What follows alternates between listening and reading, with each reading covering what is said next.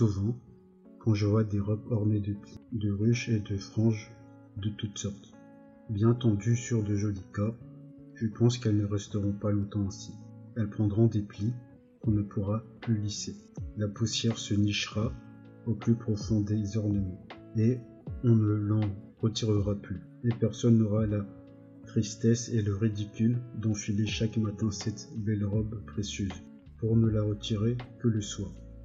Et pourtant, il en existe de ces jeunes filles, de jolies filles pourtant aux muscles ravissants, aux fines chevilles, à la peau doucement tendue, avec des flots de cheveux vaporeux qui enfilent journellement ce sempiternel déguisement, posant chaque jour le même visage dans le creux de la même main, et le contemplant dans le même miroir, parfois seulement le soir en rentrant tard de quelque fête. Elles découvrent dans leur miroir un visage usé, bouffi, poussiéreux, un visage trop vu, à peine mettable.